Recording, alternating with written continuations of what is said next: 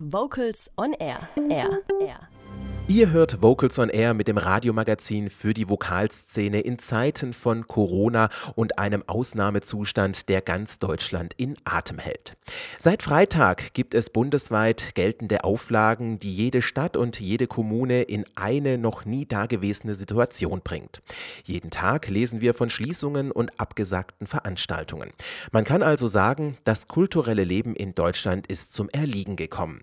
Doch was bedeutet dies für die Theater, Konzerthäuser, die Ensembles, die Künstler, ja einfach alle, die unsere vielfältige Kulturlandschaft in Deutschland am Leben halten. Diese Fragen möchte ich jetzt direkt an Professor Christian Höppner weitergeben. Er ist der Generalsekretär des Deutschen Musikrates und mir live am Telefon zugeschaltet. Guten Tag, Herr Professor Höppner. Guten Tag, Heimsch. Herr Professor Höppner, zuerst einmal die wichtigste Frage überhaupt. Wie geht es Ihnen denn persönlich? Danke. Ähm, gesundheitlich ausgezeichnet. Ansonsten sind wir natürlich im, äh, in einem außergewöhnlichen Stressmodus jetzt in diesen Zeiten. Aber ich glaube, das geht allen so. Deutschland, Sie sprechen es gerade schon an, ist gerade in einer Situation, die ich persönlich beispielsweise so noch nie erlebt habe. Wie sehen Sie als Generalsekretär des Deutschen Musikrates aktuell die Situation in Deutschland für die Chöre, Orchester und alle kulturellen Einrichtungen und vor allem ja diejenigen, die sie am Leben halten? Ja, Herr Heimsch, das ist natürlich eine Situation, für die es keine Blaupause gibt. Jedenfalls kann ich mich nicht erinnern, dass wir jemals sowas erlebt haben.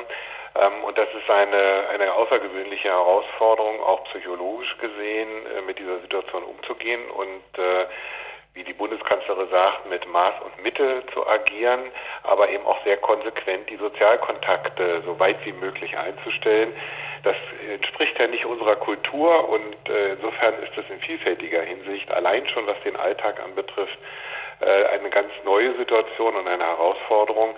Richtig dramatisch ist es natürlich für die Menschen, die derzeit nicht ein gesichertes Einkommen haben. Das kann man für alle Branchen sagen und für den Kulturbereich sind es eben äh, vor allen Dingen die, die, die sogenannten Solo-Selbstständigen, die Musikerinnen und Musiker, äh, betrifft auch die anderen Künste natürlich, denen äh, von einem Tag auf den anderen sämtliche Einkünfte weggebrochen sind, eben dadurch, dass äh, keine Veranstaltungen mehr stattfinden, äh, beziehungsweise eben auch in den äh, Musikschulen zum Beispiel der Betrieb eingestellt ist, die vielen Honorarkräfte, die dort tätig sind, dann stehen eben auch jetzt erstmal ohne gesichertes Einkommen da.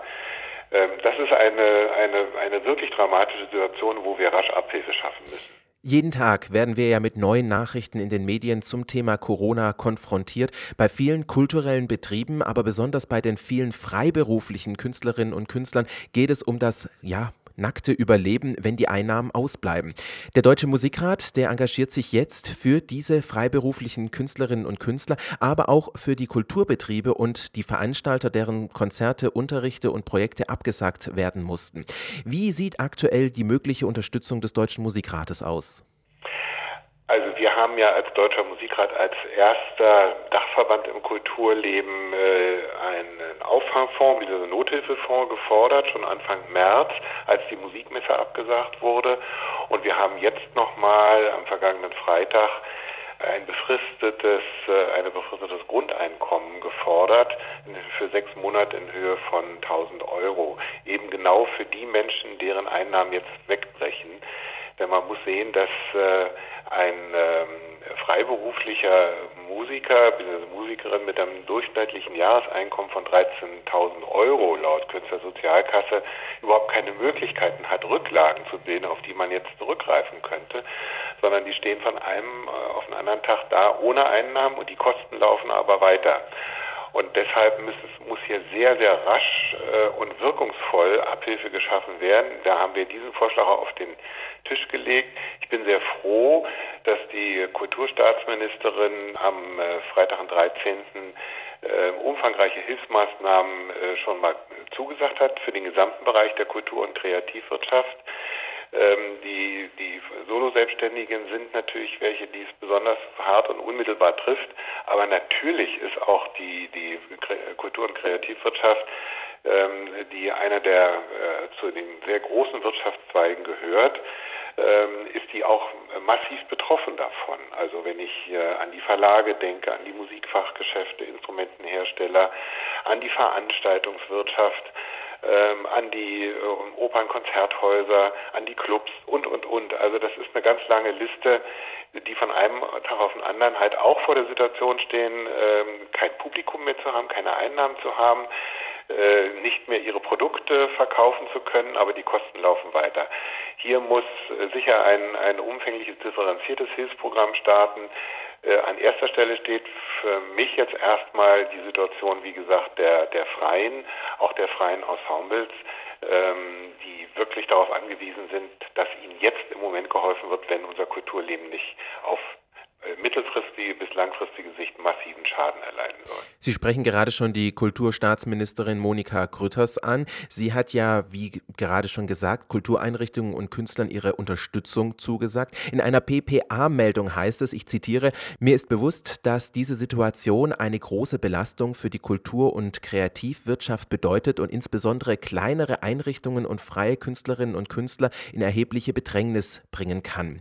Sie sagt auch weiter, Künstler und Kultureinrichtungen können sich darauf verlassen, gerade mit Blick auf die Lebenssituationen und Produktionsbedingungen der Kultur-, Kreativ- und Medienbranche. Ich lasse sie nicht im Stich. Zitat Ende. Herr Professor Höppner, wie kann bzw. sieht diese Unterstützung aus und wie kommen all die Angesprochenen an diese Unterstützung heran? Jetzt in der operativen Umsetzung natürlich der Bundesregierung. Äh, ich kenne diese genauen äh, Pläne dafür noch nicht, aber ich finde es erstmal sehr wichtig, dass dieses ja sehr eindeutige und auch sehr rasch erfolgte Commitment der Kulturstaatsministerin so klar erfolgt ist. Es gilt jetzt, die Vorschläge, die, die auf dem Tisch liegen, und dazu gehört eben auch der Vorschlag des Deutschen Musikrates, mit dem Grundeinkommen von 1000 Euro für sechs Monate, dass das jetzt ähm, rasch ähm, diskutiert wird im politischen Raum und daraus äh, sehr schnell Umsetzungsmodelle entwickelt wird. Dieses, dieser Vorschlag mit dem Grundeinkommen hat natürlich den Charme, dass man nach Prüfung der Berechtigung diese Maßnahme äh, relativ schnell umsetzen kann, ohne jetzt also einen großen bürokratischen Aufwand zu betreiben. Denn das kommt ja noch dazu, wenn die Regelungen zu kompliziert sind, zu viel Zeit ins Land geht, ähm, ja, dann kann schon der eine oder andere tatsächlich auch äh, in, in, dem, äh, in diese Hartz-IV-Situation kommen, beziehungsweise wenn es jetzt, wenn ich jetzt an den Musikwirtschaftsbereich denke, da kann dann auch der eine oder andere schon in Insolvenz äh, rutschen. Und genau das muss jetzt im Moment vermieden werden. Das ist wie gesagt keine Dauerlösung, aber wir müssen im Moment für diese ja doch so in diesem Ausmaß nicht erwartbare Situation ähm, zu ersten Überbrückungsmaßnahmen kommen. Aktuell gibt es ja zahlreiche Online-Petitionen, die sich speziell im kulturellen Bereich engagieren und beispielsweise für das von Ihnen gerade angesprochene sechsmonatige Grundeinkommen werben. Diese Petitionen sollen dann der Bundesregierung auch vorgelegt werden und dieses sechsmonatige Grundeinkommen fordert ja auch der Deutsche Musikrat. Wie hilfreich können denn solche Petitionen sein und wie realistisch sind diese auch in der Umsetzung? Also ich finde immer, was der Bewusstseinsbildung dient, äh, auch dem öffentlichen Bewusstsein, ist gut. Insofern sind diese Petitionen ein Mosaikstein in der Meinungsbildung. Äh, wir müssen dazu kommen, dass aus der Meinungsbildung tatsächlich auch äh, eine Umsetzung erfolgt. Also ähm, und dazu können all diese Aktionen dienen. Was sicher noch hilfreich wäre, wenn, das vermisse ich noch ein bisschen, stärker wirklich äh, nicht nur die Betroffenen, sondern auch jetzt gerade die, äh, dass wirklich jeder Bürger, jede Bürgerin die Initiative nimmt und schaut, wer ist eigentlich in meinem Wahlkreis Wahlkreisabgeordneter und die auch mal auf diese Themen anspricht. Denn am Ende des Tages werden wir alle darunter leiden, wenn äh, die kulturelle Vielfalt, die wir in unserem Land haben, Schaden nimmt und das äh, steht zu befürchten, äh, wenn jetzt nicht rasch eine Überbrückungshilfe kommt und, ein erster, eine erste Maßnahme, wie zum Beispiel das Grundeinnahmen aufgelegt wird. Wir haben ja bei, als Deutscher Musikrat bei unserer Umfrage, die wir am 4. März gestartet haben, ähm, an, nicht nur an die Mitglieder des Deutschen Musikrates, sondern da kann jeder daran teilnehmen, das finden Sie auf den Seiten des Deutschen Musikrats, die Umfrage, die noch bis zum 31. März läuft. Da haben wir jetzt schon in der Zwischenauswertung äh, festgestellt, dass die Forderung nach dem Grundeinkommen äh, in unterschiedlichen Ausprägungen, teilweise lag der Betrag auch noch höher, als wir ihn jetzt eingefordert haben, ähm, dass das wirklich sich ein roter Faden durch diese ähm, Umfrage durchzog.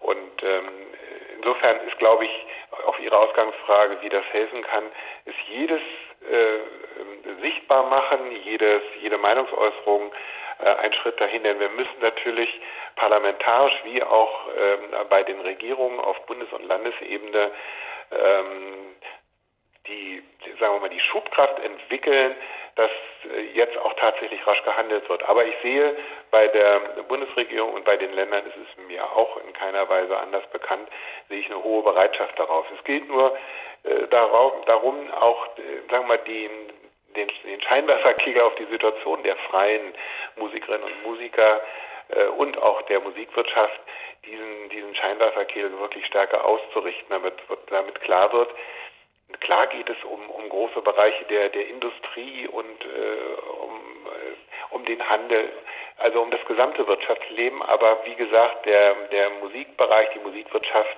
mit allem dem, was dranhängt, mit den vielen Existenzen, die daran hängen, ist ähm, ein, ein sehr bedeutender Wirtschaftszweig und daran hängen eben auch äh, viele äh, ja, soziale Fragen. Und deshalb gilt es, dieses Thema verstärkt in den Fokus politischen Handelns zu rücken.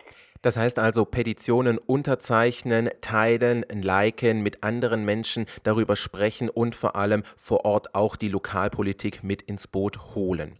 Genau. Dieser Virus hat uns alle überrascht. Einen Plan B gibt es aktuell so gut wie nicht. Was lernen wir für die Zukunft speziell in der Kulturlandschaft daraus? Das ist äh, ähm, so verrückt, wie es vielleicht klingt, wirklich eine große Chance auch für unser Zusammenleben, ähm, für die Wertschätzung ähm, von analogem Zusammenleben und für die Neubalancieren zwischen äh, Aufenthalt in virtuellen Räumen, also in, in dem digitalen Zeitalter, in dem wir leben, und dem Wert von äh, analoger Begegnung. Ähm, wir haben ja schon die Tendenz gehabt, dass äh, Live-Konzerte boomen und das wird, glaube ich, nochmal durch die Decke gehen, wenn wir denn eben noch die Infrastruktur haben, wenn diese Krise mal vorbei ist, äh, dass wir dann in der Lage sind, äh, nach dem Shutdown sozusagen wieder den Startknopf zu drücken und unser Kulturleben wieder anlaufen zu lassen. Ich glaube, das Bedürfnis dann nach der Begegnung mit dem anderen, nach, ähm, nach Kultur, sei es in den Museen, ähm, sei es in den Konzertsälen, in den Opernhäusern, in den Clubs, ähm, wo auch immer, ähm, das wird riesengroß sein und wir werden es nochmal ganz anders wertschätzen können. Das stellt mir natürlich die Frage auf den Plan, wie geht es jetzt weiter? Oder anders gefragt, wie muss es jetzt weitergehen? Also der eine Bereich ist, wie gesagt, ja, äh, ist der Staat gefordert, diese kulturelle Vielfalt, die Strukturen, die dahinter stehen und die Menschen so gut es geht äh, über diese schwierige Zeit zu bringen. Und dann gibt es natürlich auch noch die Aktivierung ähm, des, des äh, ja, des Bürger, bürgerschaftlichen Engagements. Ich freue mich sehr, dass die Deutsche Orchesterstiftung ein ähm, Hilfeprogramm aufgelegt hat, wo eben auch Spenden äh, zu der Orchesterstiftung auf, die, auf das Konto dort eingezahlt werden können, um eben unbürokratisch ähm, und schnell äh, größte Härten ähm, mit äh, zu überbrücken. Ähm, nur natürlich sind so eine Programme nur so gut, wie auch die Spendenbereitschaft dafür da ist. Ähm, insofern, also privates Engagement ist gefordert. Das kann auch jeder tun, der zum Beispiel noch eine Eintrittskarte hat, die er jetzt nicht einlösen kann, weil die Veranstaltung abgesagt ist. Äh, wenn er diese Veranstaltung, wenn er diese Eintrittskarte zurückgibt, dass äh, derjenige dann sagt, also bitte ich verzichte auf mein Geld und äh, ich ähm, äh, bin bereit, das äh, sozusagen beim Veranstalter zu lassen, eben für die ähm, Künstlerinnen und Künstler, damit zum Beispiel ein Veranstalter, der ja selber in der Bedrohung sitzt, auch Ausfallhonorare zahlen kann, zum Beispiel. Da ist vielfältige Solidarität gefragt und auch vor Ort zu schauen, was kann ich vor Ort tun, ähm, bis hin eben zu solchen Aktionen, die jetzt bundesweit angeschoben werden. Eine letzte Frage an Sie. Das Deutsche Chorfest in Leipzig ist abgesagt worden, der Landes- und Bundeswettbewerb in Jugend musiziert ist abgesagt worden und natürlich nicht zu vergessen die vielen zahlreichen Chor- und Orchesterproben, der Instrumentalunterricht, Opern- und Theateraufführungen und vieles mehr. Herr Professor Höppner, was können oder möchten Sie der kreativen Kultur- und Medienlandschaft in Deutschland und all den Betroffenen in dieser Zeit mit auf den Weg geben? Ganz viel Zuversicht, Durchhalten, was jetzt die Situation anbetrifft ähm, und sozusagen den Zeithorizont äh, auch mal ein bisschen auf, nicht nur auf den nächsten Tag, die nächsten Wochen zu lenken.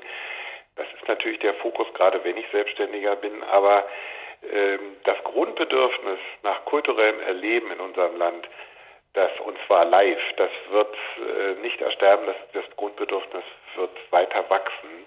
Ich selbst war zehn Jahre lang äh, Solo-Selbstständiger, also freier, als freier Musiker konzertierend und unterrichten unterwegs. Also ich kann äh, so etwas nachempfinden, äh, natürlich auch nur in Ansätzen, weil so eine Situation hatten wir damals nicht. Aber ich weiß, wie man manchmal von Tag zu Tag ähm, ja, bangen muss oder ähm, in Sorge ist, werde ich denn noch nächsten Monat meine Miete zahlen können. Ich kenne dieses Gefühl. Und das ist jetzt natürlich durch die Situation nochmal verstärkt. Aber ich erlebe eine große ähm, Solidarität in der Gesellschaft für die Menschen, die jetzt in besonderen existenziellen Sorgen sind. Und äh, ich glaube, die gute Botschaft ist, ähm, die Kultur wird immer bestehen und wird nachgefragt werden. Äh, wir müssen jetzt nur diese Durststrecke überwinden. Bis zum 19. April und vielleicht noch etwas länger ist das kulturelle Leben in Deutschland ein anderes. Grund dafür ist der Coronavirus, der uns alle in Atem hält. Solidarität in der Gesellschaft und mit den Kulturschaffenden muss jetzt gelebt werden. Ich bedanke mich ganz herzlich für das Gespräch zur aktuellen Lage der Nation bei Professor Christian Höppner, dem Generalsekretär des Deutschen Musikrates. Vielen Dank, Herr Höppner. Herr Heimisch. Und in Zeiten wie diesen müssen wir zusammenhalten und laut sein. Dazu der passende Song der Hannoveraner A Cappella Band Maybe Bob. Zu spät geboren, um irgendwas auszustehen gehabt zu haben. Alles im Fluss. Chormusik kann so. O Täler weit, o Höhen, o schöner grüner Wald oder auch so klingen.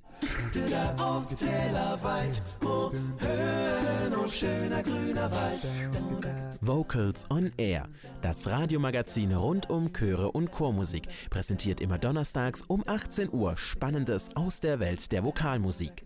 Vocals on Air, das Magazin immer donnerstags um 18 Uhr auf schwabenwelle.de.